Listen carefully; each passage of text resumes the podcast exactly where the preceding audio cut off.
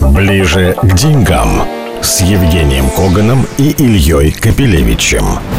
Здравствуйте, мы ближе к деньгам с Евгением Коганом, автором популярного финансового телеграмма YouTube канала Биткоган. И, э, Женя, привет. Нам, как всегда, есть что обсудить. А, Нам, давай... как и всегда, есть что обсудить. Ну, э, давай начнем, конечно, с колебаний курса рубля, который все-таки начал немножечко э, ослабевать.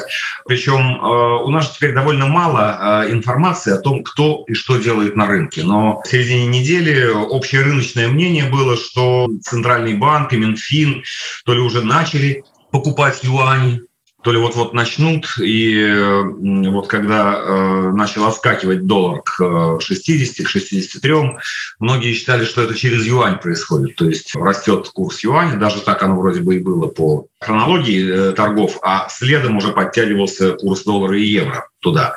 Но э, мы с тобой говорили в прошлый раз, что, вот, скажем, для рядового, но более-менее просвещенного инвестора отношение Минфина и ЦБ российских к покупке юаня все-таки должно быть каким-то знаковым, да, потому что мы, в общем-то, в юанях деньги раньше не хранили. Вот, если наши ЦБ и Минфин начинают в них хранить, покупать в нынешних в новых условиях, значит, нам доверяют. Вот, значит, и мы, наверное, можем смелее открывать счета в юанях и наблюдать за тем, как наш очень крепкий рубль все-таки со временем будет слабеть, а мы будем значит, смотреть, как наш юань, купленный, допустим, вот сейчас дорожает.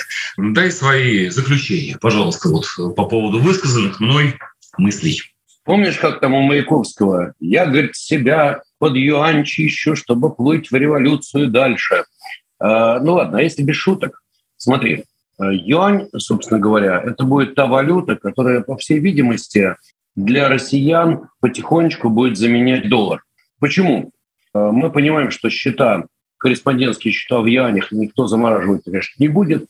И, по всей видимости, Китай так или иначе все равно останется, будет нашим достаточно крупным торговым партнером. Хотя по темпору моря, у временного нрава все может измениться в одно мгновение.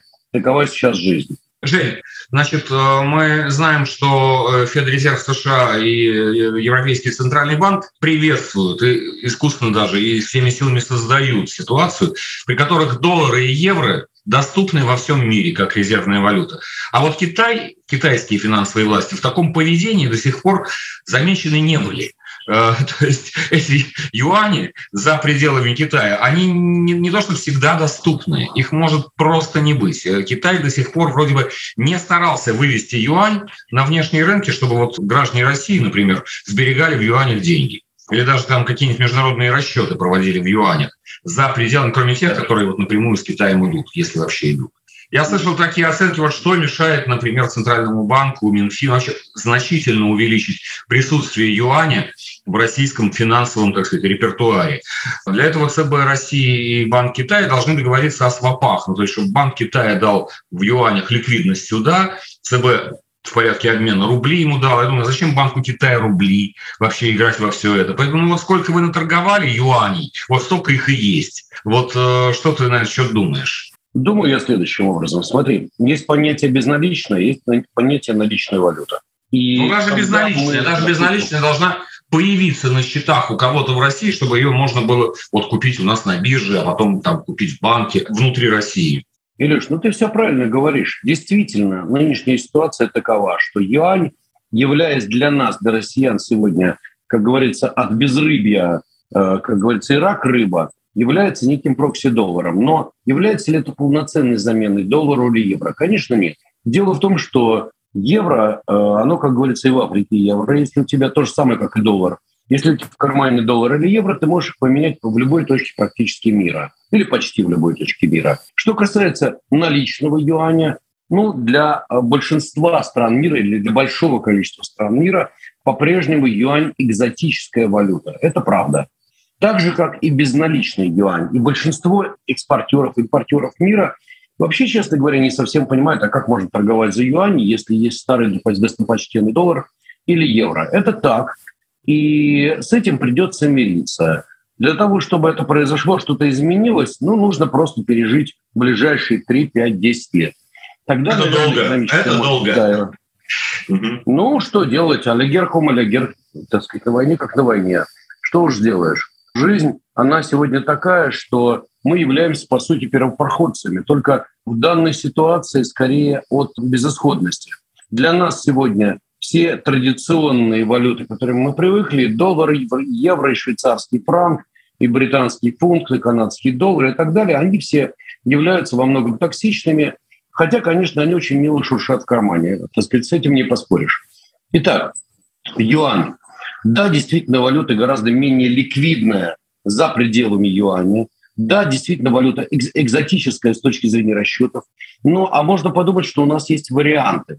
Вариантов-то у нас особенно нету, поскольку мы понимаем, что в любой момент, допустим, мы держим в неком энском банке деньги на ну, банк же держит на своих курсчетах в долларах. Ну хорошо, допустим, это не банки, которые попали под санкции, а завтра, кто знает, седьмой, восьмой, девятый пакет. В итоге этот банк может попасть под санкции, и причем под SDN санкции, соответственно, счета в долларах могут быть заблокированы. Ну и тогда что? Да ничего.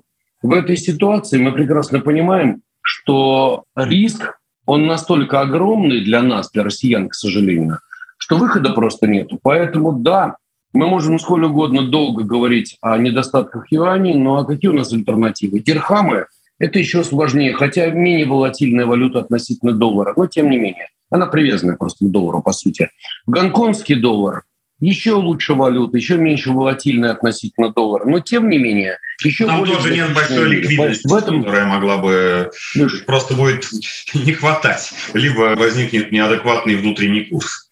Я понимаю, но понимаешь, в любой ситуации мы можем довольствоваться сегодня только валютами стран БРИКС. Имеется в виду либо рендом южноафриканским, либо рупий, либо ну, казахским тенге, хотя, по-моему, после сегодняшних событий у нас и Э, с тенге тоже как бы тоже будут вопросы. Ну, короче говоря, у нас выбор, к сожалению, невелик.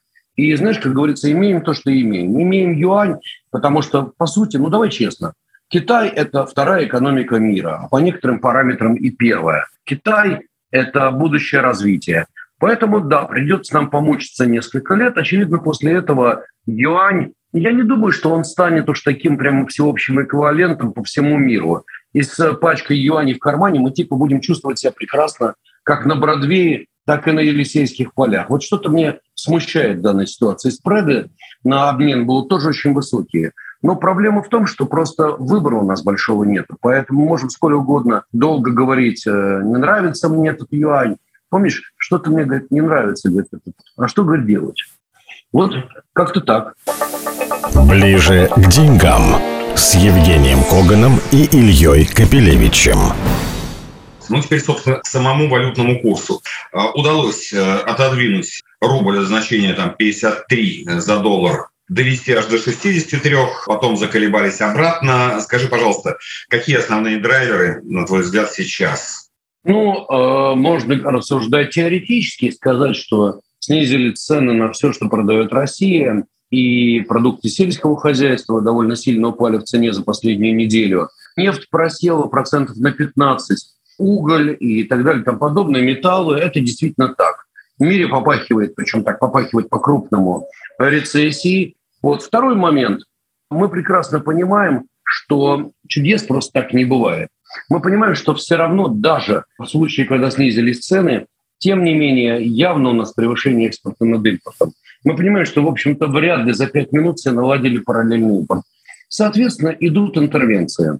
Поскольку у нас информация типа сегодня закрытая, мы не можем знать, это интервенция через покупку юаней или через покупку долларов, кто это делает, как, какая технология. На днях министр финансов обмолвился, что можем, в принципе, есть такая теоретическая возможность покупки юаней через кросс-курсы влиять на курс рубля к доллару. Это действительно так. Ну, то ли это работает, то ли не работает. Но по факту мы видим, что вот курс действительно коснулся отметки 50 и улетел по максимуму так сказать, почти на 65.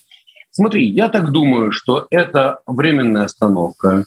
Раз затеяли э, серьезную коррекцию курса, и понятно, что для страны курс э, необходимый, и не только для страны, для экспортеров, и вообще для экономики, более комфортный. Э, это скорее 70 уровень, чем 61 -й. Поэтому, скорее всего, мы увидим и вторую волну. Первую волну мы уже увидели в девальвации. Я лично после некой коррекции, а она всегда неизбежна, движение вверх продолжится. На какие уровни? 65-й, 69-й, ну кто ж его знает. Но единственное, есть один момент. Не забываем, что в 20-х числах июля что начинается? Правильно, налоговый период. И опять корпорации будут вынуждены продавать валюту для того, чтобы рассчитываться с бюджетом. И тут шутки в сторону. Вот в этот момент мы можем увидеть некое ослабление снова доллара или евро. Да, всех валют. Всех валют против рубля. Ну да. А, про валюты. Да. Значит, ну такая обсуждаемая тема в мире – это какой-то механизм неведомый, как ограничить цены именно на российскую нефть. А, скажи, пожалуйста, веришь ты в реализацию таких замыслов на практике? Понимаешь, по большому счету, технически это сделать можно. И более того, можно достаточно жестко контролировать, потому что нефтяной рынок, хоть он и огромный, но тем не менее он все-таки весьма прозрачный. И это может, в принципе, кстати говоря, ударить по рублю в плане его некого ослабления. Но э, вопрос, смогут ли этого добиться. Потому что для J7 это нужно будет добиться поддержки от других стран, импортеров. Ну, то есть, например, если не согласятся на это Индия и Китай, то вряд ли что-то изменится. Индия и Китай довольно много покупают российской нефти. Да, вот, потом делают из них так. нефтепродукты и продают туда же в Европу. Поэтому, так сказать, пострадавший, пострадавший окажется Европа. Про Европу. Значит, э, евро к доллару почти уже дошли к паритету. Скажи, пожалуйста, насколько евро, на твой взгляд, может к доллару падать еще сильно и долго, как ты думаешь? Ну, если честно, я думаю, что в текущую цену э, стоимость евро, то есть практически один к одному, разница составляет сегодня полтора процента, всего даже меньше, меньше иногда доходит колебания меньше, чем до одного процента, заложены уже все риски или большинство рисков, которые касаются Европы. Энергетический кризис, и геополитика и так далее и тому подобное. Не заложен только один фактор – дестабилизация в Европе, и теоретически это возможно. Мое личное мнение, что далеко мы не убежим, максимум еще 2-3-4%. Я лично не вижу пока евро дешевле, чем 0,96, примерно 0,98. Я думаю, что мы можем пробить вот эту вот фантастическую цифру единицу, иначе говоря, один к одному, один евро равен одному доллару. Можем, теоретически все возможно в этой жизни. Более того, ты не забывай, что э, каждый раз, когда инвесторы волнуются по всему миру, куда они бегут? Правильно, в доллар. И это один из факторов, один из драйверов укрепления доллара в данном случае. Да, действительно, каждый раз, когда инвестор волнуется, он бежит в доллар, причем это не важно. Это инвестор из Индии, из Бразилии, из Суринама или из э, Австралии. Всегда он бежит в американский доллар. Вот такой вот закон, такая okay. вот спасительная гавань. Теперь, Есть такая проблема. Теперь про риски. Ну, пресловутый российский дефолт, который выражается в том, что Минфин всеми силами российский пытается любыми способами довести деньги по своим а, евробандам до их владельцев, но меры американского и европейских регуляторов не позволяют это сделать и так далее. Значит, вот прошло уже примерно две недели с тех пор, как, в общем-то, дефолт по букве э, закона состоялся, и тишина, и никакого развития. И никакой комитет, значит, владельцев не образуется, и так далее, и так далее. То есть э, похоже, что этот очень странный дефолт, который вообще не вписывается ни в какие логические рамки современного юридического мира, да, он вот как бы прозвучал и куда-то ушел вдаль. Я читал, значит, сообщение там со ссылкой на Силуанова, который говорил, что на момент до 1 июля ну, то есть там неделю с небольшим назад, никто из иностранных владельцев евробандов за рублями, которые наш Минфин приготовил здесь на специальных российских счетах, пока не обратился. Но и никакой комитет по объявлению дефолта, по значит, нашему юридическому преследованию российских активов суверенных тоже не появился. Как ты думаешь, вот это вот ни туда, ни сюда, ни мира, ни войны, оно так и будет продолжаться? И как долго э, владельцы евробандов российских будут просто терпеливо ждать, чем же это все закончится? Понимаешь, проблема в том, что держатели наших евробандов, они, в общем-то, не идиоты, они все прекрасно понимают. Они понимают, что в данном случае никакие нормальные правовые нормы не действуют. Есть стандартный набор действий. Допустим, имеется дефолт. Окей, образуется комитет, так сказать, держателей долгов, и этот комитет работает таким образом, что вот, так сказать, арестуются какие-то активы страны, начинаются судебные процессы, начинаются обычные процессы реструктуризации долгов. Ну, короче, все то, к чему мы привыкли. Дальше страна, которая допустила дефолт, обычно реструктурирует свои долги, там парижские клубы начинают работать, и парижские самые разные. Итог марлезонского балета идет какая-то реструктуризация долгая, и, скажем, там э, отсрочка на 10, 15, 20 лет, ну и ухудшение условий. Обычно так оно все бывает. А сейчас, а сейчас необычно. Сейчас так, как не было никогда в мире. Деньги есть, пожалуйста, берите. Инвесторы, соответственно, сидят в недоумении. Понимаешь, подавать в суд на кого? На тех, кто не дает возможности получить деньги? Ну, как бы себе дороже. На Россию а смысл? Россия говорит, ребят, вот деньги, пожалуйста, вот они лежат. Соответственно, берите, берите, кормильцы, мы же не против. Вот поэтому, смотри, все понимают, что ситуация искусственная, ситуация совершенно идиотская. Она не описана ни в каких учебниках, потому что никто не мог предположить вообще, в принципе, ситуацию, когда есть желание рассчитаться и не дают. Просто элементарно не дают. Ну так, знаешь, так не бывает. Это как э, старого анекдота, так сказать, э, девочки, как мы назовем, такого, который, так сказать, хочет, но не может. Ну, понятно как. А как назовем того, который может, но не хочет? Сволочь. Да, здесь вроде сволочей нет, понимаешь? Здесь вроде все придерживаются своей стратегии, а кому обращаться инвесторам, не ясно. Итог марлезонского балета. Я думаю, что инвесторы будут ждать, потому что ну, ситуация искусственная. Как, например, был искусственный курс рубля – все же понимали, что по 50 это ненормально, это нелогично. Значит, какой-то момент изменится. Я думаю, что месяц-другой инвесторы будут ждать, и многое, наверное, за эти месяцы изменится. Весь мир изменится, а там будет понятно. Россия не против заплатить, мы это знаем. Ну а дальше либо ей дадут возможность заплатить, либо нет. Хорошо, ну а мы, несмотря ни на что, постараемся оставаться ближе к деньгам вместе с Евгением Коганом, автором популярных финансовых телеграмм и YouTube каналов Биткоган. Счастливо! Всего самого доброго, друзья! Ближе к деньгам с Евгением Коганом и Ильей Капелевичем.